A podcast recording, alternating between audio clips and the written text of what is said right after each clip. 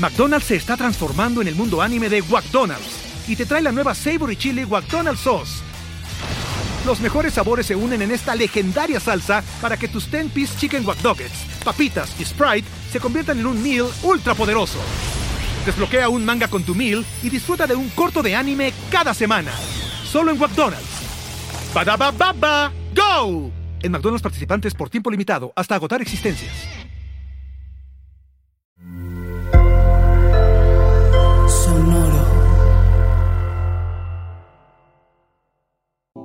¿Harto de los mismos canales de NFL de siempre? ¿Cansado de que te lean las noticias? Hoy fue un día soleado. ¿Te falta odio hacia los 32 equipos de la NFL? ¿Referencias de videojuegos? ¿Hodor?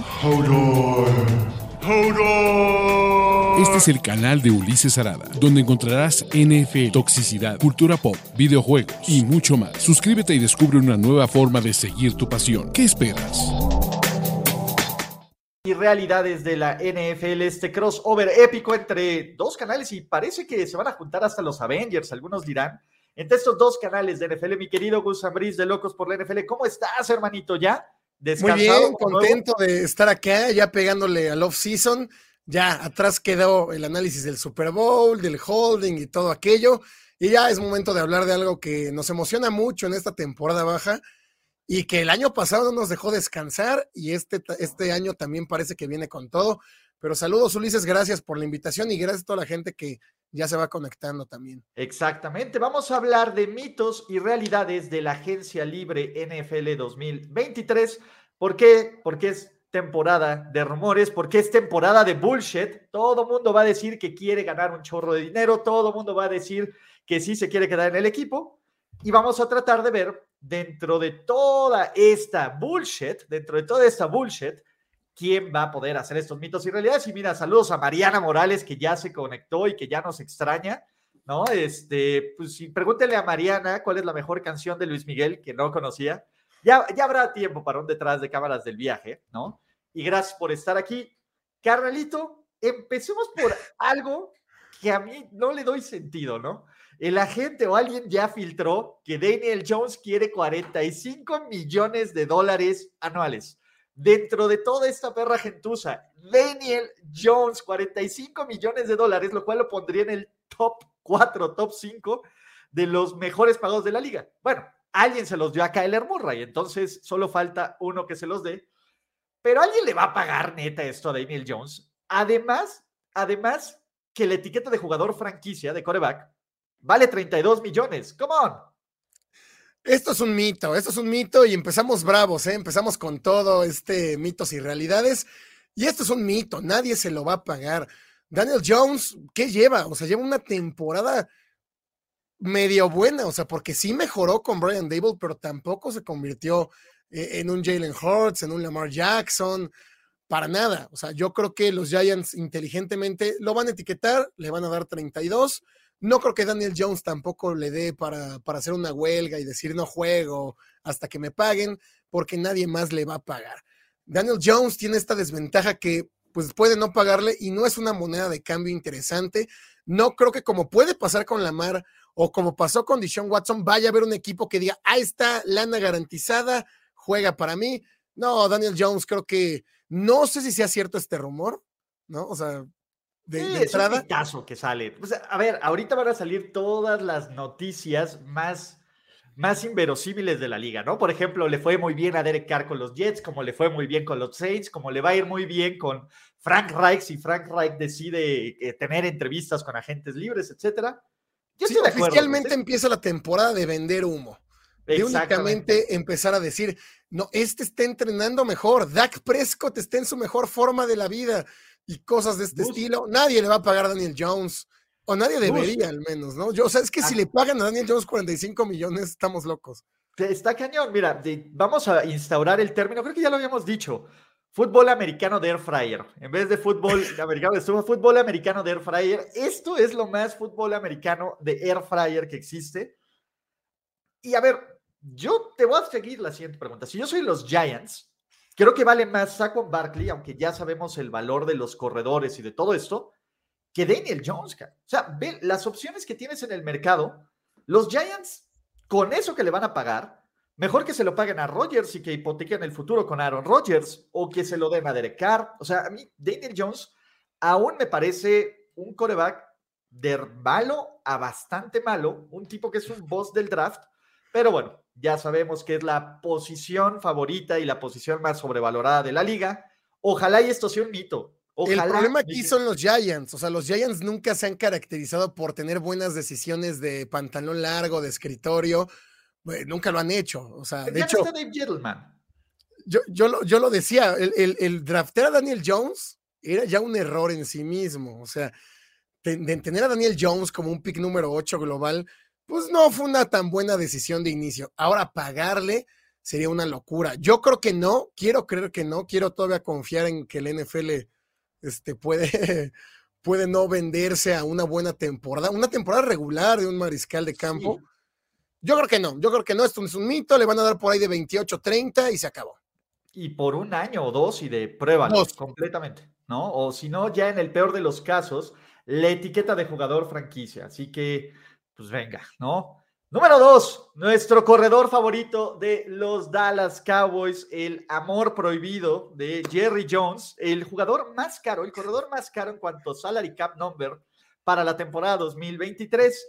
Ezekiel Elliott será parte de los Dallas Cowboys en 2023.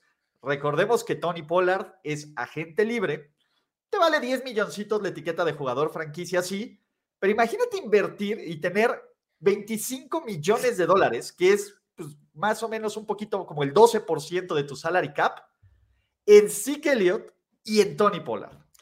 ¿Qué una ofensiva que no fue ni siquiera top 5 por tierra y, y, le batalló para ser top 10 la temporada pasada. Ay, no sé, yo creo que aquí la van a hacer mucho de emoción aquí va a ser el mensaje de se queda, se queda, se queda, y al final creo que sí van a buscar un trade. Yo esto lo veo como, lo veo muy en medio, pero me iría más por el mito. No sé por qué Cowboys nos va a jugar toda la, toda el off-season de si queremos así que Elliot. De eso de que lo confirman y en dos semanas ya no está, algo similar siento que va a pasar. ya se va también. Nos va, nos, va, a endulzar el oído y no, es familia, toda la onda. Y ¡pum! Corte eso les encanta, eh, no solo a los Cowboys, a la NFL les encanta eso de, no, no, no, ya no queremos nada con él y de repente renovación. No, no, no, se queda porque lo amamos y de repente se va, ¿no? Algo de esto ya la NFL nos ha acostumbrado en las últimas temporadas. Y sí, no pueden pagar tanto dinero a la posición de corredor, creo que tienen que decidir por uno.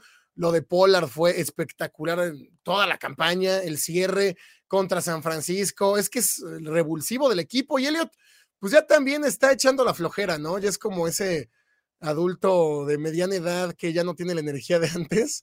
Pues nomás empuja el balón en la yarda 1. Básicamente, sí, en la yarda 1 se convirtió en ese corredor de goal line, ¿no? Sí, lúcete. Y es, mucho dinero para empujar el balón en la yarda 1, ¿no? Entonces, eh, yo creo que nos la van a endulzar, pero sí se va. Es, eh, es un mito, creo que se va, se va el Elliott. Híjole, yo no sé por qué siento que es realidad. Ya hemos hablado, ya hemos hablado de los problemas de apego del tío Jerry, ¿no? Y pues bueno, ya se fue Kellen Moore, ¿no? Eh, McCarthy, no sé si lo quiero o no. No sé, algo por mí me dice, oye, a lo mejor Jerry le va a decir, hazte un descuento. Yo te aguanté vara todo el año pasado, vamos a reestructurar tu contrato, ¿no? Te das un descuento y ya te corto o vemos qué hacemos el siguiente año y ya eres un agente libre y te vuelves libre como el viento. No sé por qué. Sí, mira, esa es la ventaja que tiene Elliot, que de hecho él ya lo dijo. O sea, él ya salió a decir que él aceptaría un recorte salarial con tal de quedarse a los Cowboys, cosa que se me hace muy loable, respetable y, tiene mis respetos, sí que Elliot por ese comentario, ¿no? En esta época que vivimos donde los jugadores ganan 40 millones, pero se desviven y se pelean para ganar 43. Dices, ok, esos 3 millones no te van a cambiar la vida, güey, ya eres putrimillonario. Entonces, que Elliot acepte un recorte se me hace muy loable, se me hace algo, eh, hablar bien de él, ¿no? Es la única forma en la que veo que se pudiera quedar. O sea, que Jerry Jones le diga, a ver, papi, sí te queremos y todo, pero si tú quieres ganar como ganas, pues no se va a poder. Sí, no, yo creo que va a ser eso. Jerry lo va a convencer, le va a dar ahí una suite en el ATT Stadium y todos felices y contentos. Tercera, y esta está buena, porque. Esta está buenísima, ¿eh? esta está buenísima porque si yo te hubiera preguntado, y creo que lo hemos platicado a lo largo de estos programas de mitos y realidades del NFL, pero si yo te hubiera dicho, mi querido Gus, que Lamar Jackson no iba a ser parte de los planes de los Ravens en 2023, te hubiera dicho mitazo. Hoy que estamos a 21 de febrero de 2023, ¿Lamar Jackson será el coreback titular de los Ravens? Qué buena pregunta y es me parece la novela que más vamos a seguir y más nos va a emocionar en esta temporada baja porque vamos, o sea, ¿qué ventaja tienen los Ravens de que le pueden poner la etiqueta de jugador franquicia? Esa es súper ventaja, es lo primero que tienen que hacer y es el paso que van a seguir. De ahí lo siguiente es, ok, Lamar Jackson va a querer jugar bajo la etiqueta de jugador franquicia o no. Esa es la pregunta, me parece importante. Yo creo que dada la actitud que ha mostrado, no va a querer jugar con la etiqueta. La segunda pregunta, ¿quién va a pagar por él en un trade y cuánto van a pagar y cuánto van a pedir? Si por Dishon Watson se pagó lo que se pagó y el contrato fue de ese tamaño, por supuesto que Lamar Jackson puede pedir mucho más. Lamar Jackson pues un jugador que no ha tenido escándalos, empezado por ahí. ha sido MVP. ha sido MVP, no tuvo año y medio de inactividad por ahí. Claro que Lamar Jackson va a pedir más. Lo va a hacer, ¿quién va a pagar por él? Entonces, son muchas cuestiones las que se tienen que dar y, conjugar para que esto pueda suceder. Y yo creo que de alguna manera los Ravens se la pueden arreglar. Yo creo que se la van a terminar arreglando. Esto es realidad. Se va a quedar. Y dado como está el mercado y dado la crisis de quarterbacks que tenemos en la NFL, tampoco hay mucho donde escogerle. Ok, Ravens, te damos a lo mejor dos, tres primeras rondas, pero te vas a apostar al draft cuando también sabemos que Harbaugh quiere mucho a Lamar Jackson. Ya no sé si Lamar Jackson quiere a Harbaugh. Creo que ahí sí es de que se quieren. El tema es un, uno, de, como todos dirían, del cochino dinero, ¿no? Sí. Y vamos a ver si Eric de Costa suelta el cochino dinero, si Lamar Jackson acepta este punto medio, yo solo falta un güey medianamente idiota que te diga, ahí te van tres primeras rondas, ahí te van tres primeras rondas, dos segundas rondas, y la Marci, aquí están tus 200, a lo mejor a cuatro años, 200 garantizados para que vengas a un equipo a armar un contendiente. Llámese los Jets, ¿no? todo el mundo está diciendo, los Jets es el destino más lógico, y creo que en los Jets tendría los receptores que nunca ha tenido en Baltimore, tendría una muy buena línea ofensiva, tendría un buen corredor en Brice Hall y tendría una defensiva elite, ¿no? Ahora, Nathaniel Hackett se ve como alguien que pueda, eh, pues ahora sí que, a ver, si Greg Roman pudo hacerlo, jalo. Yo creo que es mito, que es realidad, pero estoy casi inclinándome a que va un mito. O sea, yo sí creo, y, va a pasar esto, Gus, y vamos a hacer un anuncio parroquial. La siguiente semana tenemos mitos y realidades en tu canal de ahí vamos a tomarnos un break de dos, tres semanitas porque no va a estar posible y la neta es que el horario, ya vi que ahorita son las dos de la mañana en Japón, entonces está cabrón que, que grabemos. Pero, este, no sé por qué siento que en estas semanas de hiatus, que puedes incluso buscar un super suplente, va a pasar algo. Sí, algo se va a mover, no, claro. Yo estaba recordando el año pasado, igual dije, bueno, la agencia libre empieza qué día? Ah, el 16, este año es el 15 el año pasado yo me fui de vacaciones el 2 de marzo, el 2 de marzo, y el 5 se le ocurrió a Aaron Rodgers que le pagaran, a Russell Wilson irse a los Broncos. Brady regresar. Brady regresó. Algo por supuesto que va a suceder, o sea, el NFL es así, les encanta no tener días libres aquí. Algo va a pasar, Ulises, pero sí vamos a andar allá al pendiente, claro que sí. Ahí te encargo el changarro, pero yo creo que, ay, no sé por qué me late que ya vimos lo último de Lamar Jackson en los Rebels, sobre todo ¿Sabes qué? Creo que podría haber jugado en playoffs. Sí, ese es el tema, que pudo haberse, ok, estaba en contra de su salud y eso, tiene 25 años Lamar Jackson, esa es una de las grandes ventajas que tiene, a pesar de la experiencia que ya lleva en la NFL y de que pues ya fue MVP, ya ha llegado a playoffs, ya ha choqueado, ya tiene una victoria en postemporada, es muy joven, 25 años, claro que todavía le puedes dar un contrato de 5, de 6 y lo va a terminar en plenitud. Entonces, eso lo hace mucho, muy atractivo para el mercado. No sé por qué los Ravens siento que tampoco se van a atrever a hacer un movimiento tan brutal. No creo que den la vuelta a la página tan fácilmente. Eso es la cuestión. Pero en cuestión del trade hace todo el sentido. Sí, mira, aquí lo que viene seguro es etiqueta de jugador franquicia y vemos qué onda, ¿no? Sí, la etiqueta y vemos si él quiere jugar o no. Y va a dar, ¿eh? Va a dar, va a dar, va a dar mucho de qué hablar. También yo creo que los equipos se van a esperar al draft, ¿no? Esto que siempre hacen de, mira, vemos el draft, vemos que alcanzo, vemos que agarro y ya bajo eso uh, podemos este, negociar. Ver qué onda. Número tres. ¿eh? Nuestro hippie favorito. Nuestro hippie favorito, Aaron Rodgers, y que también se están empezando a calentar los rumores, ¿no? Si tú eres de apuestas, ya ahorita el favorito para, para agarrar a Aaron Rodgers son sus Las Vegas Raiders, seguido de los Packers, seguido de los Jets, y por ahí todavía está el, sueño dorado de los 49ers de que tengan a su muchacho fan del equipo y, y chico local ahí. Aaron Rodgers, que tendría que ser cambiado o después del primero de junio para que no sea este excesivo golpe al salary cap, o que tendría que volver a reestructurar su contrato tras un año de firmar esta extensión obscena, será el coreback titular de los Packers en 2023. ¿Mito o realidad? Esto es, lo veo más realidad. O sea, creo que este camino ya lleva un año de adelanto de lo que ha pasado con Lamar. Por eso en la Mar todavía está como la duda. Aquí creo que ya pasó ese año de putrefacción donde, ok, le pagaron a Rogers, le hicieron su, bueno, le cumplieron el berrinche a pesar de que él estaba en Hawái y estaba en Jeopardy, lo hicieron el quarterback mejor pagado en toda la NFL y al final los frutos no rindieron, la actitud siguió igual, no hubo, pues no hubo ningún cambio en, Aaron Rodgers, al contrario, tuvo una de sus peores temporadas como titular. Em, yo creo que ya se rompió hay algo, ya creo que no hay forma ya de, arreglarlo. Creo que los Packers, pues sí, demasiado tarde, pero ya se dieron cuenta que se equivocaron pagándole esa cantidad de dinero y que sí están escuchando ofertas y que Aaron Rodgers también, pues lo poquito último que te pueda dar, a mí se me hace mucho mejor tener a Aaron Rodgers que tener a Jared Stidham en los Raiders. Creo que sí va a haber que pagarle mucho, va a ser una moneda de cambio muy, muy, muy cara pero los Raiders tienen un equipo para competir y si no tienen quarterback, que tampoco los hay disponibles en, el mercado, va a ser un equipo tirado a la basura, ¿no? Y Josh McDaniels ya lo vamos a poder enterrar como un fracaso rotundo, cosa que tampoco quiere. Yo creo que si hay equipos dispuestos a pagarlo, también ya dadas como están los contratos y Kyler Murray y Deshaun Watson ganan más o menos lo mismo, pues métele un cambiecito más y ya mejor pagarle a Rodgers. Entonces, yo creo que no va a jugar en Green Bay dado los reportes y rumores que se han dado últimamente, suena a que ya está la ruptura, ¿no? Esto es un mitazo, ¿vale? Saludos a Alex, saludos a todos los que están aquí ya este, comentando, los que pasan rápido y no, los que aún no se suscriben al canal de Locos por la NFL, no sé por qué. Más bien yo vengo aquí a como a pirañarme a su, a su audiencia, pero síganlo, o sea, vienen un chorro de cosas bien padres de contenido en este offseason. Yo también siento que esto es un mito. Aaron Rodgers ya tiene una pata fuera de, Green Bay.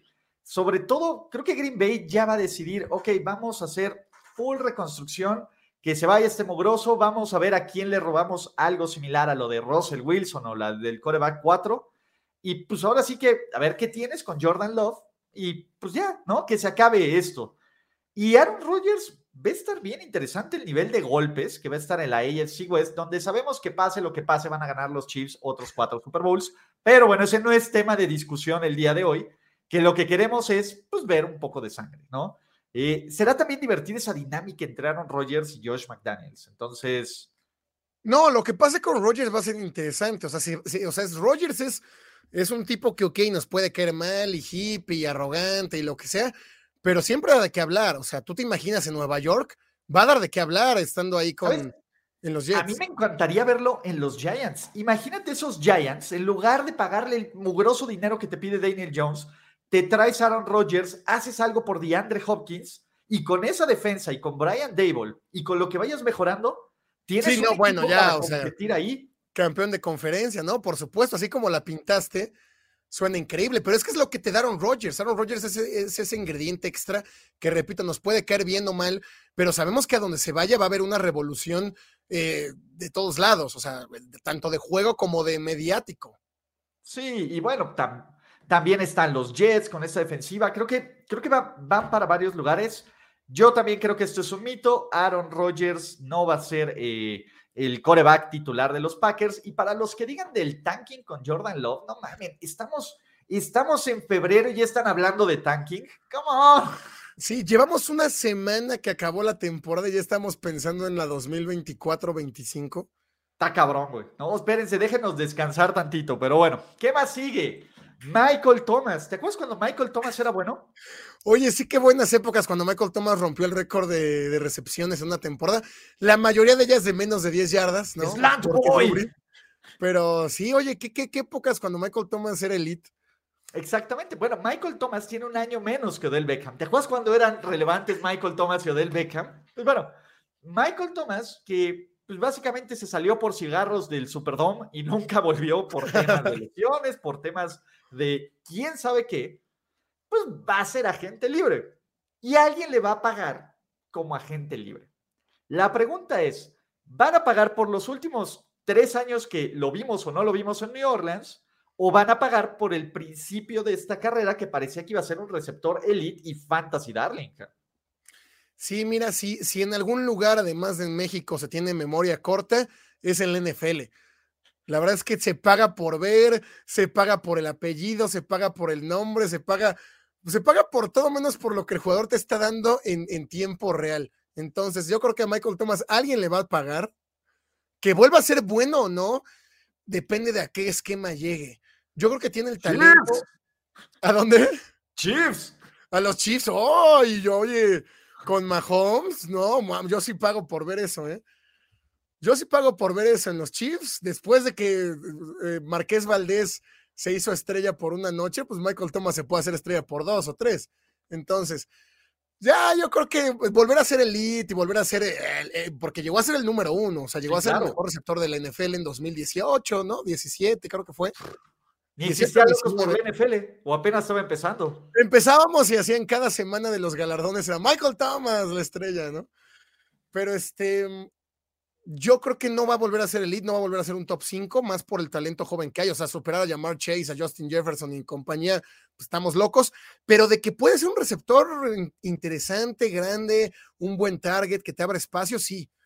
Así en un buen esquema, como ya lo dijiste, tipo Chiefs, o sea, no donde él tenga que llegar a sanar, donde él llegue y ya nomás sea la pieza que falta. Sí lo veo bien, ¿eh? Al equipo que llegue Aaron Rodgers, que lo haga grande junto con Devante Adams. Entonces, yo, sí creo que depende. Oye, Pats también está receptores, ¿eh? Sí, donde llegue puede ser un top 20, top 25. Y si ya tienes, por ejemplo, imagínatelo en Dallas, ya tienes a Siri como uno y tienes Slant Boy en el centro, sería muy bueno. Imagínatelo, por ejemplo, en Buffalo, ¿no? Imagínatelo eh, en varias posiciones, en Pittsburgh, a lo mejor, eh, en lugares donde ya esté medio armado, en Jackson, bueno, Jacksonville no, porque no tiene lana y ya viene Christian Kirk, perdón, este Calvin Ridley. Pero en esa situación, eh, los Chargers, imagínate, pues bueno, los Chargers a lo mejor cortan a Keenan Allen, pues metes a Michael Thomas. Y Michael Thomas tiene características similares a las de Keenan Allen. Obviamente Keenan Allen es un artista con sus manos y con sus pies, pero pues te podría funcionar. Además ya este, Justin Herbert es capitán checkdown, entonces... Sí, repito, diciendo si va a volver a ser tan bueno, lo dudo, pero te ayuda de algo. O sea, tener es mejor tener a Michael Thomas como lo tengas, ¿no? Que, que no tenerlo. Este, va a aplicar un y Puede ser, eso también es el riesgo, ¿no? El problema es que Goladay, y no entiendo cómo le pagaron tanto dinero por, por media temporada buena que tuvo en Detroit. Sí, a ver, no, y tuvo un año anterior bueno y lesiones. Michael Thomas no ha aparecido estadísticamente en los últimos tres años. es, imposible justificarle un contrato por cinco años y 80 millones de dólares. Es imposible justificarlo y él también lo sabe, ¿no? A lo mejor él ya ni quiere jugar NFL, pero bueno, mi Gus, ya existe lo que era el descuento Brady, ahora es el, el, double discount de Mahomes. Todo mundo quiere jugar en los Chiefs, no importa que se baje el salario, quieren revivir su carrera como Juju o su TikTok. Estos Kansas City Chiefs ya pueden contratar barato mientras tengan a Mahomes, mientras tengan a Andy Reid, y vamos a ver cómo esta parte media de la dinastía de los Patriots, donde los Randy Moss, donde todos estos agentes libres, chonchos, deciden, voy, voy a formar un contrato de uno o dos años por mi oportunidad de ganar el Super Bowl y ya luego veo cómo me revaloro en el mercado. Pues mira, vivimos una época muy interesante de NFL donde creo que sí va a haber los que prefieran ganar menos. Más tipos con el perfil como Yuyu que dicen, ok, no me quieren, Entonces, de estar aquí pagando, ganando menos, a irme a un equipo donde no voy a ganar nada, quién me va a lanzar, eh, no sé qué va a ser de mi vida. Por supuesto que ese perfil va a querer quedarse. Pero también vivimos en la época donde todos quieren ganar más, repito, no importa que ya sean putrimillonarios, uno o dos milloncitos más los pelean y te los muerden y, todo. Entonces creo que sí va a haber los jugadores que van a decir, mira, yo me quedo y, no importa ganar menos, estoy con Mahomes y con Andy Reid y, quiero hacer historia. Como pasó más o menos con Sammy Watkins después de ganar el Super Bowl 54, él decide quedarse ganando menos, pero pues es un Sammy Watkins. Los jugadores realmente relevantes. En el peor momento, Gus, se bajó del barco en el peor momento. se bajó en el peor momento y se quedó, se quedó en el peor y se bajó en el peor. Entonces, yo creo que ese tipo de jugadores, Juju, Sammy Watkins, que tampoco tienen el gran futuro brillante en espera, sí se van a bajar el, sueldo y van a querer menos. Pero los jugadores realmente buenos que van a querer más lana, no creo que lo hagan. Entonces, existen estos dos. Los que ya están medio tambaleándose en sus carreras, sí van a querer ganar menos dinero por jugar para Andy Reid, pero va a haber muchos que prefieren eh, unos dolaritos, ¿no? Yo sí creo que esta es una realidad. O sea, creo que te puedes agarrar a varios agentes libres aún bastante buenos que digan, bueno, pues me firmo un contrato de uno, de dos años muy flexible. Vamos a jugar con el elegido, lo mejor que ha ocurrido en este NFL. pues vamos a tener una oportunidad de ganar un Super Bowl, aunque la AFC esté brutalmente competida, pues mientras tengas a Mahomes y tengas el barbecue de Andy Reid, todo es posible, ¿no? Y pues bueno, no sé cómo están los momios para la siguiente temporada, pero Kansas City debe ser el ultra. Favorito. Es el número uno para ser campeón, sí. Salió, ya ves que salió acabando el Super Bowl, un, chistoso sacó los momios del siguiente campeón. Sí, entonces pues debes de estar completamente favorito como el número uno. ¿Qué sigue, mi Gus? Los Patriots, y vean, le va a quitar su jersey a McCorkle. Este es el húmedo y ácido que tiene la gente en New England porque está conectando puntos de, bueno, es que llega Bill O'Brien y Bill O'Brien fue coach de DeAndre Hopkins, que también fue el hombre que lo mandó por una miserable segunda ronda a Arizona, ¿no? Y pues bueno, ahora ya está en New England y todo se cura con el rayo purificador de Bill Belichick y de Michael McCorkle Jones. Y este es nuestro año para agarrar a DeAndre Hopkins y tener por fin un receptor elite, sobre todo porque hay piezas interesantes en esa ofensiva que se van de agente libre. Los Patriots tienen posibilidades reales de conseguir a DeAndre Hopkins, Gus. ¿Mito o realidad? Mira, en meramente cuestiones técnicas, espacio salarial, eh, Belichick, que nunca había invertido dinero, pero hasta hace tres años que le metió lana a Hunter Henry, a John Smith, a Kendrick Bourne, a Nelson Aguilar, vimos que hubo un cambio en la mentalidad. ¿Por qué? Porque Belichick sabe que está en las últimas, y quiere ganar algo sin Brady. Entonces, yo creo que de querer y tener esa posibilidad técnica la hay. El tema es, ¿de Andre Hopkins va a querer jugar para Bill O'Brien? Yo creo que no. Entonces, está muy difícil, me gustaría, sería un cambio que me llamaría la atención porque mucho se ha dicho que Mac Jones no tiene armas y no tiene armas, o sea, no tiene tampoco brazos, no tiene nada, ¿no? Pero...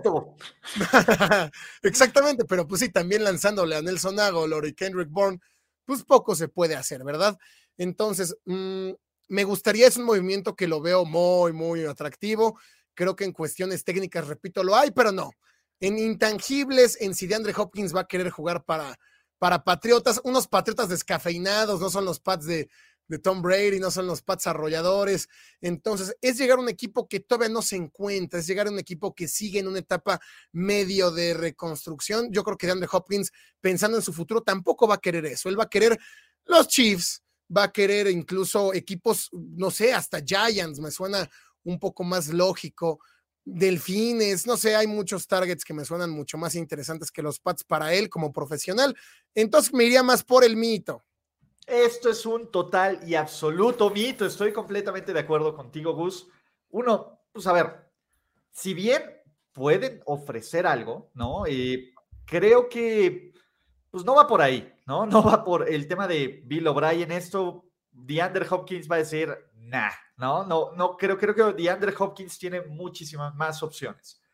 Ahora imagínate, eh, pues no sé, los Cowboys. Todo el mundo quiere jugar en los Cowboys. Así de fácil. Te vas DeAndre Hopkins, Lamb. Ahora sí que Dak Prescott ya ¿eh? se le acabarían las pocas excusas que le quedan para no dar resultados con esa defensa.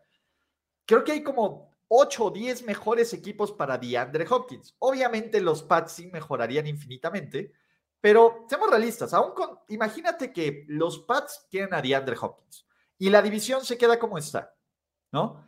Y llega cualquier coreback que no sea este Zach Wilson a los Jets. Los Pats son el peor equipo claramente de esta división. ¿Qué van a ganar? Sí, es el tema. O sea, Pats, de hecho, por, por lapsos fue el peor equipo la temporada pasada solamente porque Jets de plan no tiene quarterback, pero Jets, el futuro de Jets se ve muchísimo más brillante que el de Patriotas. Y repito, hay para los que les gustó el comentario, pues sí, Belichick, ya, ¿no? O sea, en este tema que también dijimos de, de Jerry Jones, Jerry Jones está en las últimas, lamentablemente, de la vida, pero Belichick está en las últimas ya de su carrera como en la NFL. Yo no sé si se atreve a subir a un tema gerencial, tampoco creo que tenga las ganas es de estos tipos tan clavados que vive para esto. En el, momento en que Belichick se retire, pues yo creo que poco va a hacer, pero sí, o sea, como buen head coach, como este referente, como esta idealización del Belichick del pasado, se está diluyendo, ¿no? Ya cada vez vemos un Belichick, pues un poco senil. Por supuesto que mejor tener a Belichick que tener a cualquier otro, pero ya, yo creo que DeAndre Hopkins no quiere llegar ahí, o sea, mitad no es atractivo para nadie. Además lo dije el año, la semana pasada en tu canal, en Logos por la NFL, en Mitos y Realidades. DeAndre Hopkins va a acabar en Kansas City. Ese es el discount double check. Entonces. Sí, lo dijiste tú primero, ¿eh? Exactamente, lo dije yo desde la semana pasada. Si ocurre, yo voy a tomar el crédito total y absoluto. 100%. De 8. otro que calladito, que me parece que tiene muchísimo más armas de, para decirlo, pero que también es un super one hit wonder. Gino Smith. Gino Smith, que, la verdad es que Eugene Cyril Smith tuvo la temporada de Pro Bowl, no es, o sea, y no de Pro Bowl como, como Tyler Huntley, que, no es lo mismo, pero pues la verdad es que nadie esperaba nada de Seattle, los mete a playoffs, juega bien, tiene el año de su carrera, es jugador regreso del año, etcétera. Y ya, ya hemos visto que Pete Carroll y él dicen, pues me quiero quedar aquí un rato. como Pues jugador puente o como coreback franquicia en lo que se arregle este equipo alrededor de él. Le van a dar la etiqueta de jugador franquicia, ¿no? Y va a ser por lo menos un par de añitos la solución de Pete Carroll, mito o realidad. Mira, no sé, no sé si se la den. Eh, qué buena pregunta. Yo creo que se queda en Seattle. Yo creo que sí le van a dar un contratito de dos, dos años. Este mariscal Puente me encanta, o sea, lo hizo muy bien, demostró disciplina, demostró los intangibles que yo creo que cada jugador debería ya traer por default o sea, demostró liderazgo, demostró compromiso, demostró puntualidad, demostró, o sea, cosas que ya no fue profundo de Gino, era muy bonito. Sí, no, o sea, pero digo, empezando por los intangibles que deberíamos ya dar por hecho, si un jugador va a jugar en el NFL ya tendría que traer esto. Ahora, Gino ah, lo no Trae, no trae a su staff que pide una oficina en el estadio, todo ese tipo de cosas. Entrenadores personales, yo mi propia agua, yo no, yo no me baño con los demás. No, o sea, Gino Smith demostró cosas que creo que valen mucho más a veces que incluso el, talento per se. El tema es que también mostró talento, mostró una mejoría de juego increíble. Oye, Gino Smith estaba muerto hace seis años y ahorita ya es el regreso del año y fue conversación para MVP.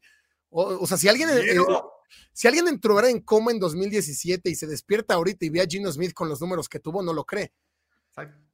Yo creo que se va a quedar, le van a dar un contrato de dos añitos, unos 30, 28 millones. La etiqueta le costaría 32, 32. Entonces tampoco está tan descabellado. Yo creo que se queda, ya sea con etiqueta o con contrato, pero se queda en Seattle. Va a ser un mariscal puente para el siguiente. Yo creo que dos añitos, un año como titular y el siguiente, pues formar al que vaya a ser. Lo veo bien. Gino se queda, porque sí, con la etiqueta no, no, no, no hay tema. ¿eh?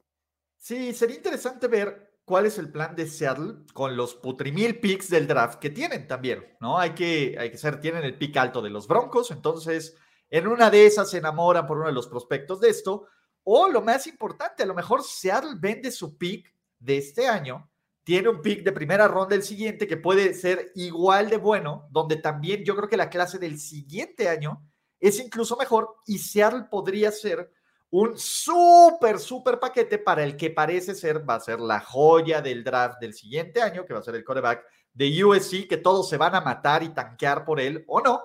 Entonces, por ahí podría ser interesante ese paquete de, de Seattle. Entonces, yo también creo que si no recibe la etiqueta de jugador franquicia, o si sí la recibe, pues será más bien el tema. Y aparte aquí se ve mi dislexia, como me comí algunas este, letras, pero pues venga, ¿no? Pues la chinga de estar dándole. Ah, sí, güey, la Dale ahí. Pero sí, o sea, Gino Smith, vamos, es que esto es un ganar-ganar para ambos. Después del huracán llamado Russell Wilson, llegó un Gino Smith a salvarte la vida, a salvarte la afición. Y también para Gino, después de que ya estabas muerto, pues mira, de la nada te convertiste en un, un prospecto interesante, toma lo que te den.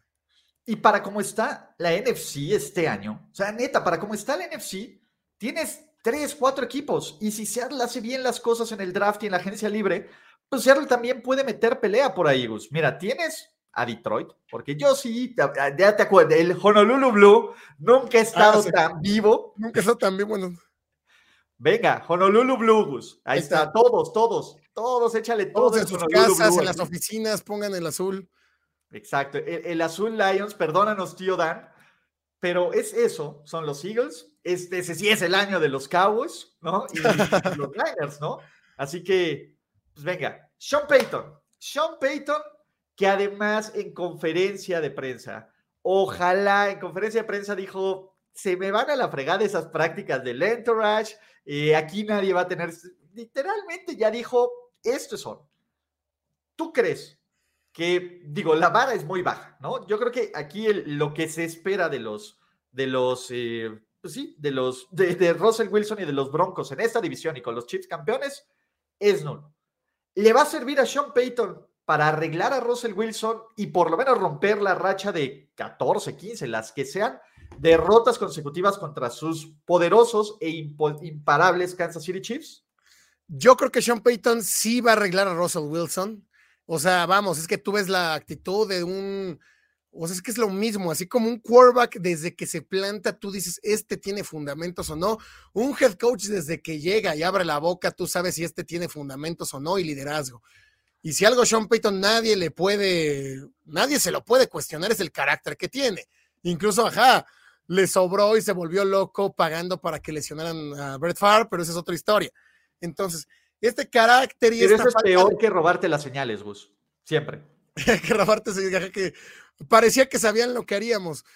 Pero bueno, yo creo que si alguien, ah, o sea, si alguien tiene pantalones, si alguien van a tronar sus, sus, sus chicharrones en algún lugar, son los de Sean Payton. O sea, Sean Payton lo pones en, en cualquier lado y va a terminar siendo el líder de, de la reunión. Y por supuesto que lo va a hacer si ya le pagaron, si está su prestigio en juego y si también todo esto de que se habló de Sean Payton, de que es uno de los mejores, él claro que quiere llegar a demostrar. Demostró su última campaña, creo que no le, que, le, le queda por ahí pendiente un anillito a Sean Payton, dado todo lo que hemos hablado de él, y lo tiene que buscar. Tiene la defensa, tiene jugadores ofensivos, tiene receptores, hasta la cerrada tiene y tiene Russell Wilson claro que él no va a dejar que Russell Wilson sabotee todo lo que existe. Entonces va a llegar, ya llegó a ponerle sus cachetadas, ya llegó a poner orden, a decir estas prácticas, yo ni siquiera estoy enterado, pero eso se va a terminar. Aquí esto no aplica. Y yo creo que también Russell Wilson va a entender, no aplica, amigos. Y yo creo que también Russell Wilson va a entender que está con un tipo con el que no se puede negociar mucho. Russell Wilson también si quiere hacer algo por su carrera, si quiere limpiar su nombre, si quiere volver a ser ese quarterback relevante, se va a alinear. Y yo creo que Russell Wilson es un tipo inteligente y se va a alinear a lo que Sean Payton quiera y vamos a trabajar en conjunto para generar una sinergia aquí en Denver y ahora sí, eh, let's ride, ¿no? Exacto. Broncos Country, let's ride. Yo sí creo que lo va a arreglar. El tema aquí es, por momentos, y creo que lo mejor que vimos de Russell Wilson fueron estos dos juegos contra los Chiefs. Creo que hay pedazos de él que puede ocurrir. También hay que recordar, Gus, o sea, la cantidad de lesiones que tienen los Broncos a lo largo de la temporada, pues sí les pega. A ver, se cae su corredor titular, se cae la mitad de la línea ofensiva, se cae el tercer corredor. Y tienes un cuate como Nathaniel Hackett, que fue un caos, ¿no? O sea, tienes todos los elementos para que si Russell Wilson, en lugar de darte 16, 17 puntos por partido, te da 21, con esa defensa ya ganaste el doble de juegos. Entonces, yo sí creo que es, eso. Eh, de ahí pensar en un Russell Wilson top 5, no, pero top 10. O sea, ¿cuáles son los 10 mejores corebacks del NFL en este momento?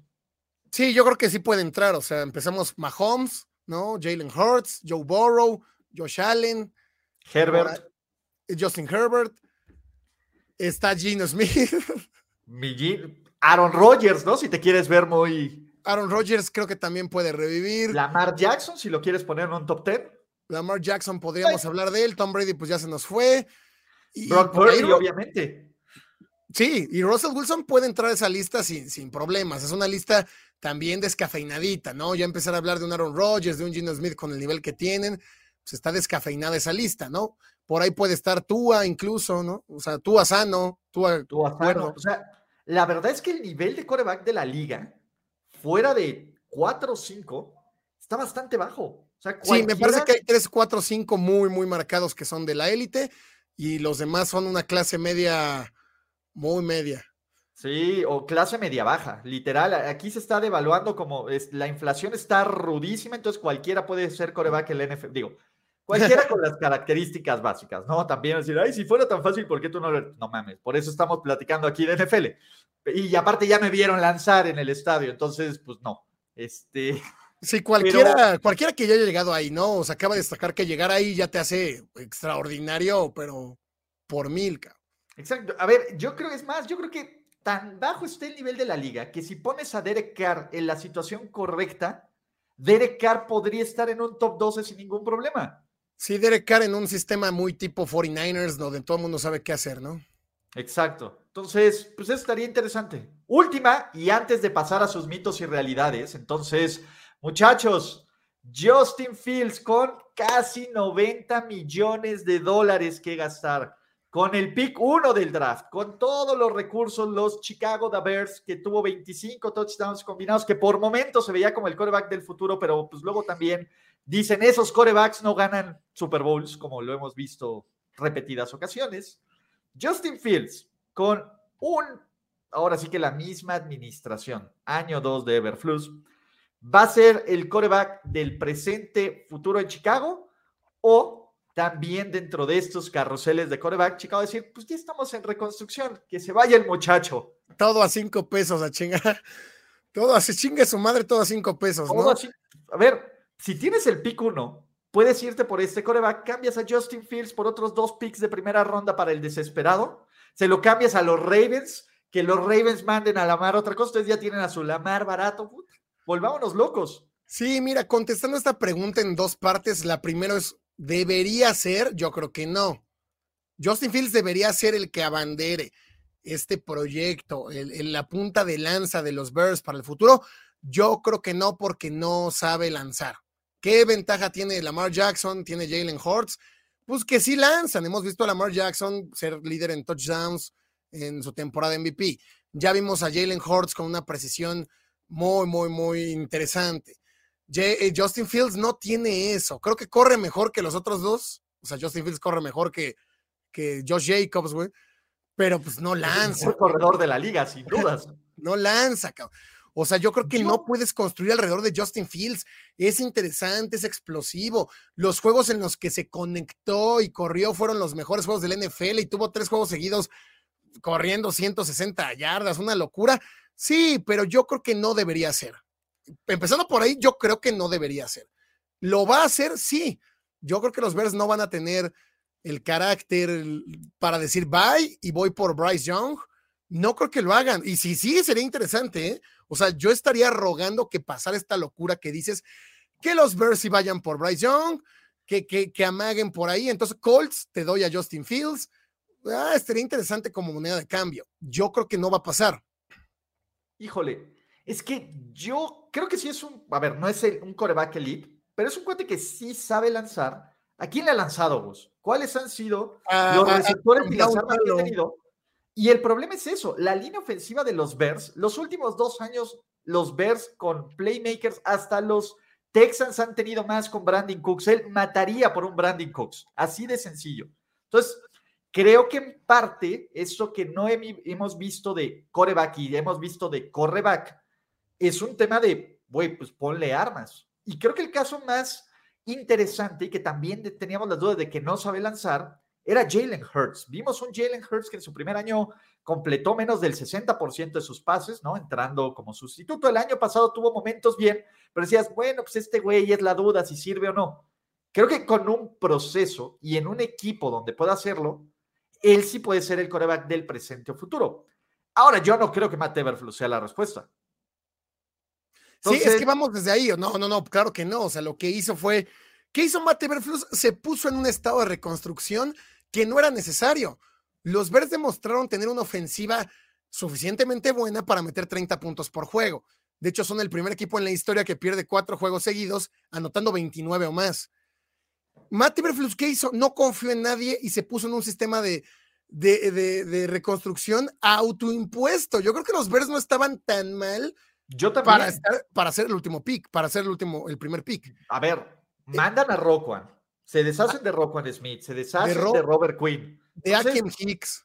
Sí, o sea, si es un momento de decir, oye, güey, pues vamos a tanquear, no tanqueando. Lo, esperaban que los Lions fueran peores para que no se viera tan mal esto, y no fue así. Sí, pero Everflux lo hizo cuando era, güey, no estamos tan mal, ¿qué hablas, no? Y bueno, eh, a media temporada se demostró que si Bears hubiera tenido tantita buena defensa, hubiera ganado cuatro juegos más.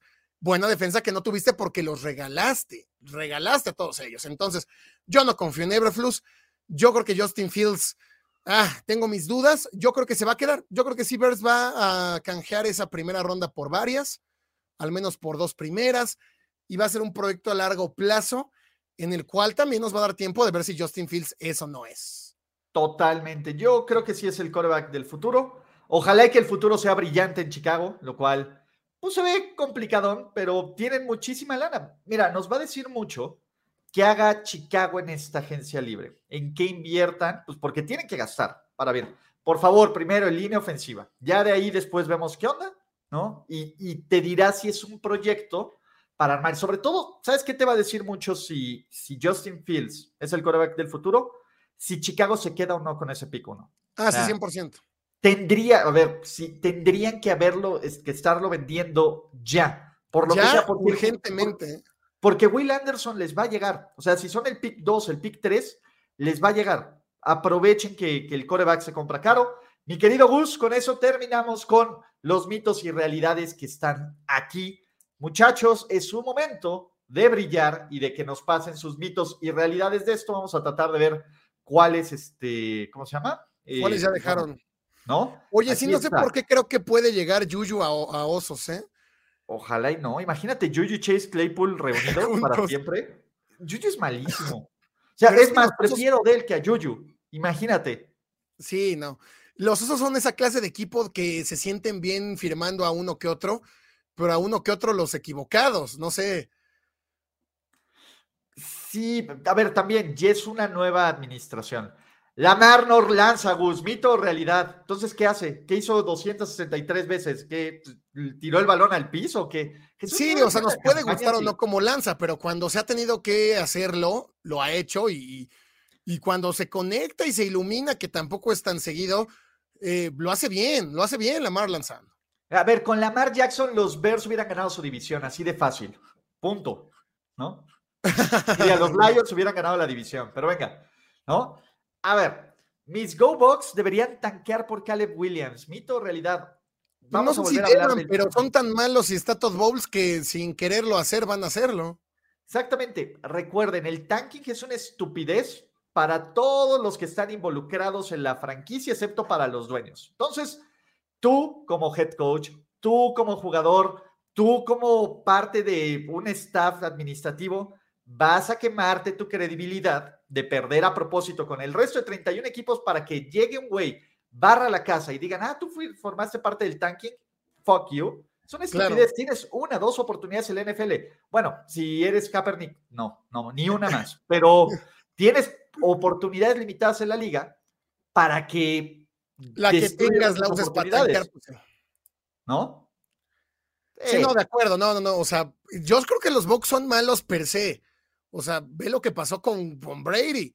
Sin Brady ese equipo o sucede un, un, Pete Carroll y, pasan a playoffs con Winston, con Kyle Trask o con lo que se junte en la semana, o son tan malos que no, no necesitan tanquear, simplemente son malos y van a ser malos por sí mismos. Pero creo que los Buccaneers, por muy malos que sean, uno está en una división súper cutre, o sea, los Panthers, los, los Falcons, los Saints, ahí el que tenga menos peor coreback va a ganar y que te vas a repartir las victorias. O sea, no es, no es tan claro como, por ejemplo, yo los Texans sigo viéndolo como el peor equipo de la NFL, pero de calle. Sí, bueno, también porque va a arreglar eso. Justamente. Sí, de acuerdo. Entonces, no, no, yo creo que esto no va a ocurrir del tanking a propósito, porque yo en lo personal no creo en ese tanking a propósito. Pero bueno, abarca García Diego Uriel, mito o realidad, Jimmy G a los Raiders. Mito, mito. Los Raiders quieren mejorar y Jimmy G sería moverte hacia un lado. Creo que tiene mucho más estabilidad que Derek Carr, pero el techo es muy, muy similar. No, yo lo veo como mito, no. Yo también lo veo como mito. Yo también creo que eh, es que el problema, imagínate que le ganen tendría, que, tendría que ganarle a Aaron Rodgers para que pues, Josh McDaniel les diga, bueno, pues por lo menos este lo conozco, ¿no? Pero ni así. Yo no lo sé. Este es muy bueno de Ian Lavalle. ¿Mito o realidad? Ah, bueno, no, perdón. Este también es buena, pero el de Diego Díaz era el que pedía. Frank Reich hará un trabajo aceptable en Carolina. En realidad, yo creo que Frank Reich es un tipo competente que se vio inmerso en una situación desfavorable, dado que él no era quien elegía quién llegaba y le tocó Brissett, le tocó Philip Rivers, le tocó Carson Wentz, le tocó Derek Carr. El único que él pudo haber pedido es Carson Wentz y Carson Wentz decidió jugar el peor fútbol americano que se ha visto en los últimos 20 años en un partido regalado en contra de Jaguares en una semana 17. Entonces, Frank Reich, pues sí, la tuvo en contra pues eh, eh, eh, en muchas situaciones que no necesariamente fue su culpa. Y yo creo que sí, Panteras hay con qué trabajar, pareciera que no, pero Panteras jugó muy bien cuando se fue McCaffrey, cuando se fue Robbie Anderson, cuando se fue Baker Mayfield. Creo que puede agarrarse un poco de ese momentum, de ese buen ataque terrestre y de aceptable, como dice Iván, yo creo que sí.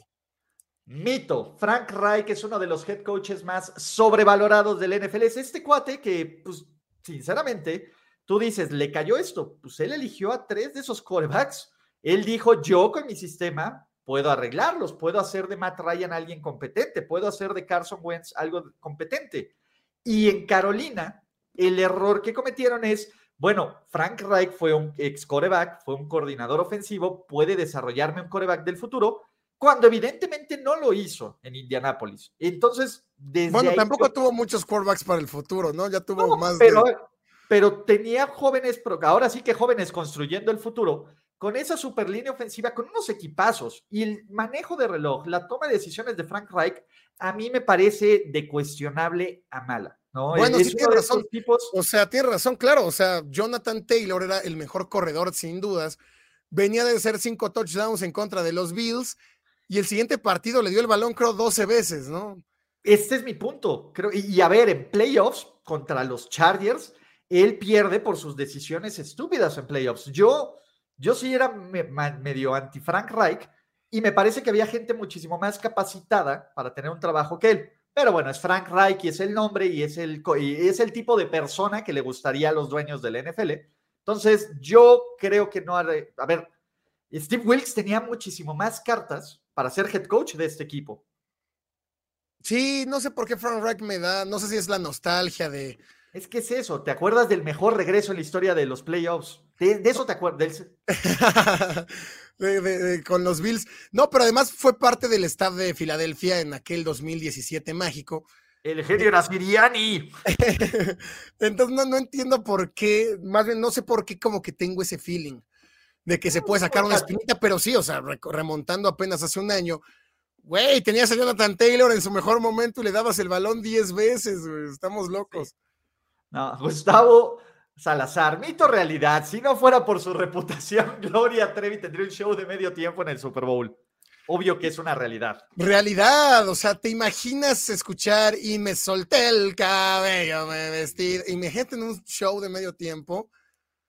Si no fuera porque, eh, no sé, se dedicaba a cosas un poco turbias en el pasado, Gloria Trevi tendría su show. Claro que sí. Exacto. A ver, Jonathan Jiménez, mito realidad. Howie Roseman volverá a tener un off-season de ensueño. El realidad. tema de los está interesante. Creo que los realidad. se van a desprender de varias piezas, ¿no? Eh, tienes un chorro de picks en el draft.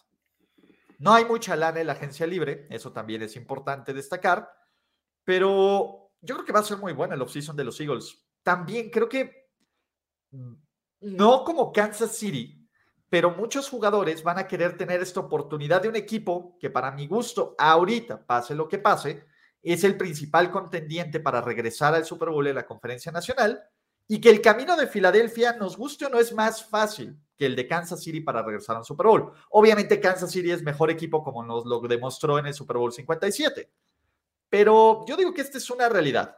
Yo también creo que es realidad. Filadelfia eh, durante toda su historia ha sido una franquicia intermitente, nunca ha sido buena eh, consistentemente. Varios años, cuando lo llegó a hacer fue con Andy Reid y no sirvió de nada, no, no se ganó nada. Pero yo creo que por ahora, por primera vez, hay mucho con qué trabajar, hay muchos picks de draft. O sea, por primera vez sí veo que Filadelfia pudiera ser consistente dos, tres años. O sea, cuando ganó el Super Bowl, pues yo no creía que lo iban a ganar ni a llegar la siguiente temporada. Ahora, a pesar de perderlo, sí veo un camino claro de regreso. Entonces, eso lo convierte atractivo para ciertos agentes libres. Y además tienen la sartén sobre el mango. Acabas de llegar al Super Bowl, tienes picks de draft, eh, te empiezas a cotizar un poquito más alto. Yo también creo que Howie Roseman ya con la sartén, eh, con la sartén por el mango va a poder hacer pues mejores cosas que de hecho ha hecho cuando en desesperada. Sí, no, a ver, aparte con, yo, yo creo que los Eagles van a estar bien y sobre todo novatos de la clase espectacular del año pasado van a ser jugadores muchísimo más, este, pues ahora sí que muchísimo más relevantes, ¿no? Para empezar, el centro de segunda ronda que es espectacular por lo que pasa con Jason Kelsey, Nakobe Dean, eh, Jordan Davis. Jordan Davis, claro. Sea, tienes estas piezas, sí, se va un Fletcher Cox, sí, a lo mejor que él sí se, se este, pues esa gente se retira, TJ Edwards es agente libre, pero tienes estas piezas atrás. Entonces, yo creo que sí. Esta es buenísima. Javier Milano, Trey Lance será top 10 este año. No, mito, mito, mi mitad. es el bueno. Mito, y ni siquiera debimos haber contestado la pre... No, no, Mito, no, no, no. O sea, Trey Lance si juega, es, es, un, es un milagro si juega de titular y juega bien. Si podemos hablar de un top 20, ya sería algo, algo suficientemente bueno. No, no le veo a Trey Lance mucho. Eso va a estar buena, va a ser parte del, del, del, de la discusión de off-season de los Niners. ¿Quién va a ser su coreback titular? Y por eso vamos a ver la pretemporada. Eh, Rodrigo Canseco, Derek llega a los Jets y gana la AFC East.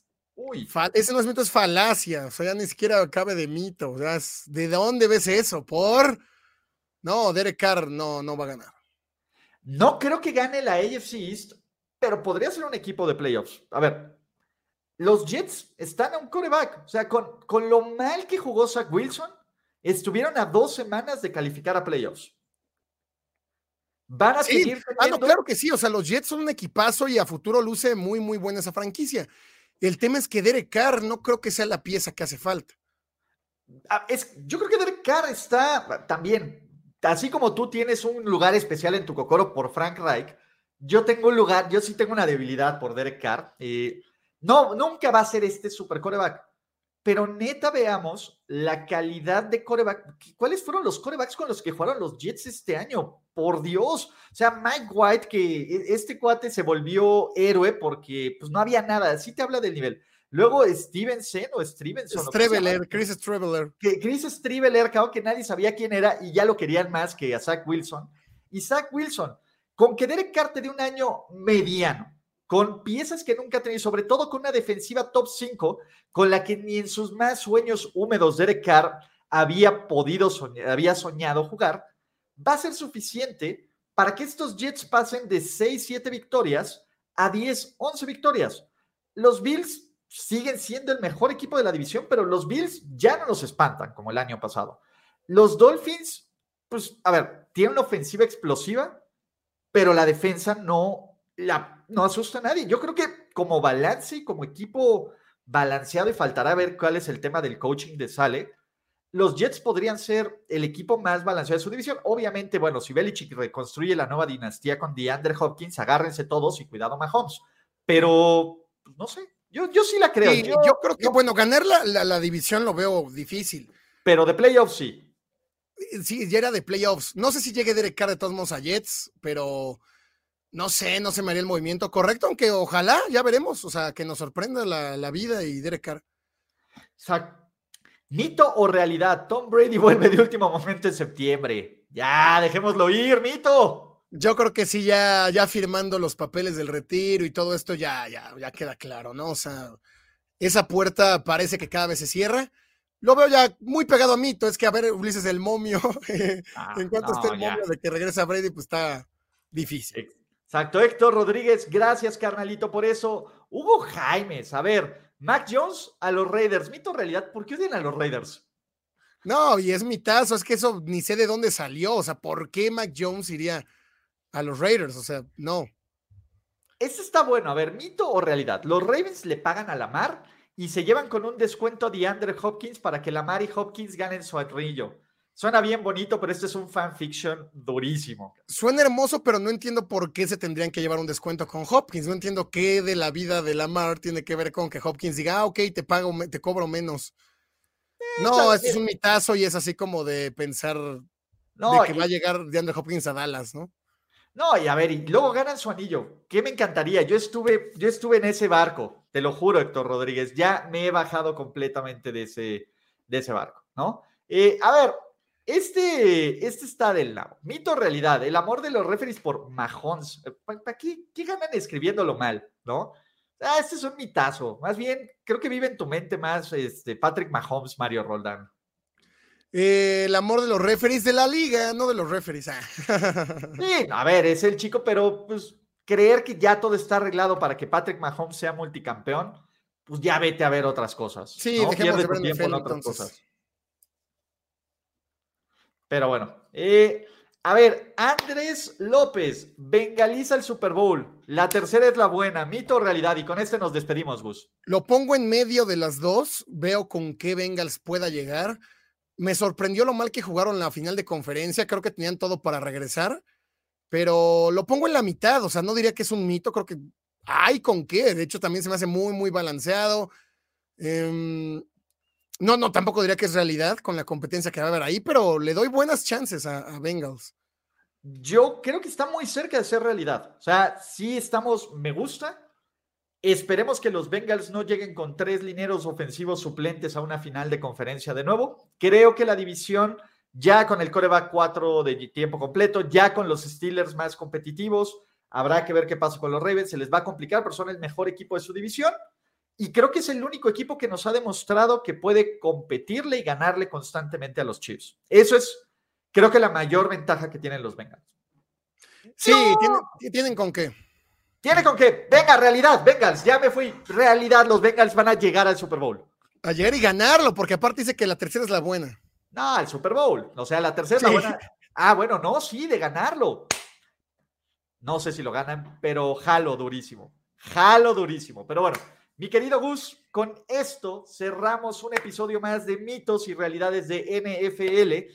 Si aún no lo hacen, chavos, sigan a Gus y a Locos por la NFL en Twitter, en YouTube, en Instagram, que ahí voy a poner en, la del, el link del video todos sus canales para que le echen un ojo. ¿Qué más tienes que anunciar, Gus? ¿O qué onda? Eh, suscríbanse al canal, el contenido no se detiene a pesar de ser off-season, de hecho, al contrario, se pone por momentos más interesante, así que vayan a quedar al pendiente, regresan los videos de historia que tanto nos encantan, top 10 de, de, de los, las mejores actuaciones en Super Bowl a pesar de perder, ¿no? De este Uh. al otro jueves y pues tendremos ahí mucho contenido de draft y muchas cosas, así que suscríbanse y síganos en, en redes sociales, Instagram y Twitter, arroba locos-nfl.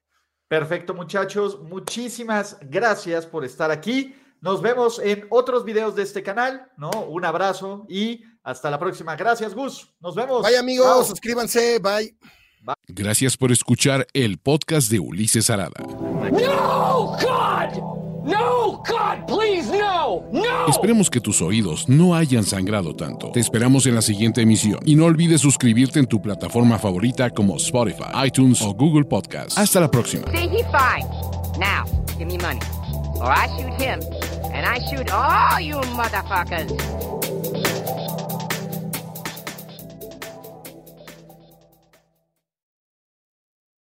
With Lucky Land slots, you can get lucky just about anywhere. Dearly beloved, we are gathered here today to. Has anyone seen the bride and groom? Sorry, sorry, we're here. We were getting lucky in the limo and we lost track of time. No, Lucky Land Casino, with cash prizes that add up quicker than a guest registry.